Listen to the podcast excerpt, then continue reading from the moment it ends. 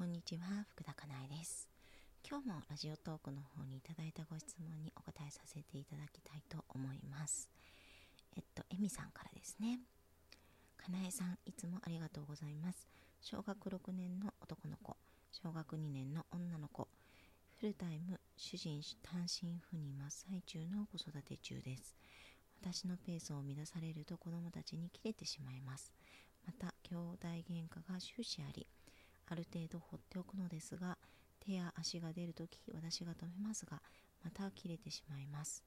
心穏やかに過ごしたいのですが毎日に追われ毎日心がチーンとなっています。切れたくないです。こんな私はどんな癖があるのでしょうか？はいありがとうございます。うん。切れたくないですよね。怒りたくないですよね。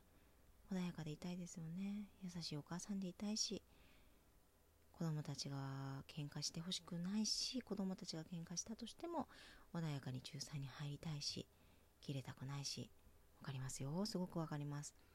うんけれども多分第一歩はこんな私であるということを受け入れるですねきっと。うん。切れてしまう私を受け入れる。だと思います多分。うん。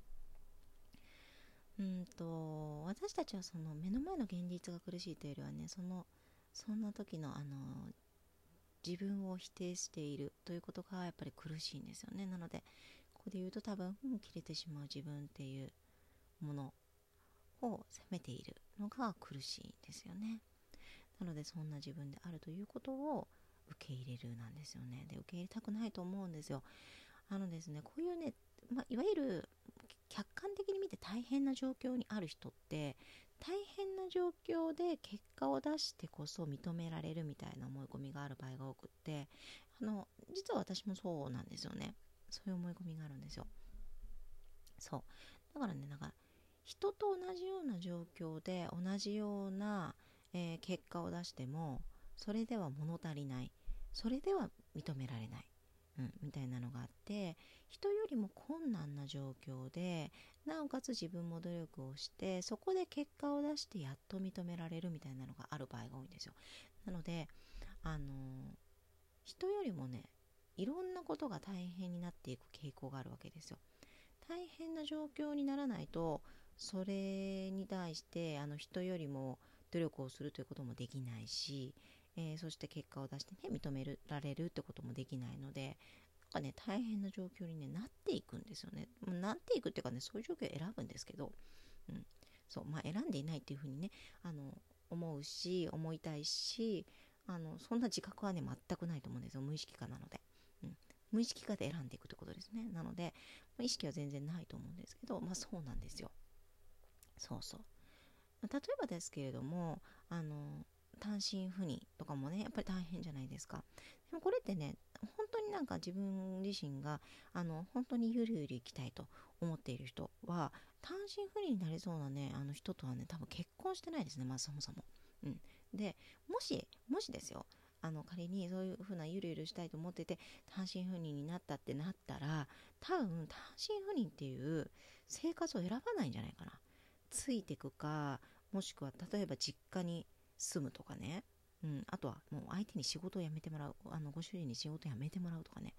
なんかねそういうことを多分する気がするんですよね、うん、なのでなんかねあのそういうところ選んでいっていないかなってところは見てあげてもいいかもしれないです、うん、あの困難な状況で人よりも努力をして結果を出せなければ認められないという思い込みがあると大変なことをわざわざ無意識で選択していっている。ことが多いのでそういうことないかなって。でもうすごい悔しいんですけどあのそれができない。私はできない人間なんだ。結果が出せない人間なんだっていうことを受け入れてその無意識化で選択しているものをえっ、ー、と緩いものにしていく。ねなんかこう嫌ですけどね。サボってる感じがして。なんかこうできない自分を認めるような感じがしてすごく嫌なんですけれどもそこをやってもらうといいのかなと思います。うん。そうそう。うん。切れてしまうんですよね。そう切れてしまう自分であるということを受け入れるなんですよね。すごい嫌ですよね。わかりますよ。わかります。めちゃくちゃわかります。自分ができないっっていうことを認めるということなのですごい嫌なんですけど。うん。いい意味でねこんな自分であるということを諦めるっていうことが、うん、まずしてほしいことかなというふうに思います。でね多分、えーと、やらなければいけないことはやらなければいけないでやっていいと思うんですけどやった方がいいことっていうのを多分日々でものすごくやってるんですよね。うん、なので余裕が多分常にないのでやった方がいいことっていうのをできるだけ手放していくとかあとは自分のできないところを人にさらけ出す。つまりはこれ頼るとかあの甘えるとかそこにお金を使うとかそういうことだと思うんですけれども自分で頑張ればできますよ。頑張ればできます。本当に分かります。あなたが頑張ればできるということは分かります。あの子供がいるからできない。とかまあなんか子供がこういう風だからできないって本当にそういう気持ちになることが分かります。うん、子供がこういう風であっても頑張れば私はできると思ってるのも分かります、うん、そうですよ。そういう人間なんですけれどもだけれどもやらないなんですよ。あの人に頼るなんですよ。そうそれをねやってもらえるといいかなと思います。うん。できるようになりますからきっと。なんかその自分が頑張るということ。いずれ、うん、前の私のように。うん。なのでそこまではちょっと一旦諦めてそう本当はできるよね。けれどもあえてできない。私でいるんですくらいでもいいので頼る甘えるやってみてください。はい。ではありがとうございました。福田かなえでした。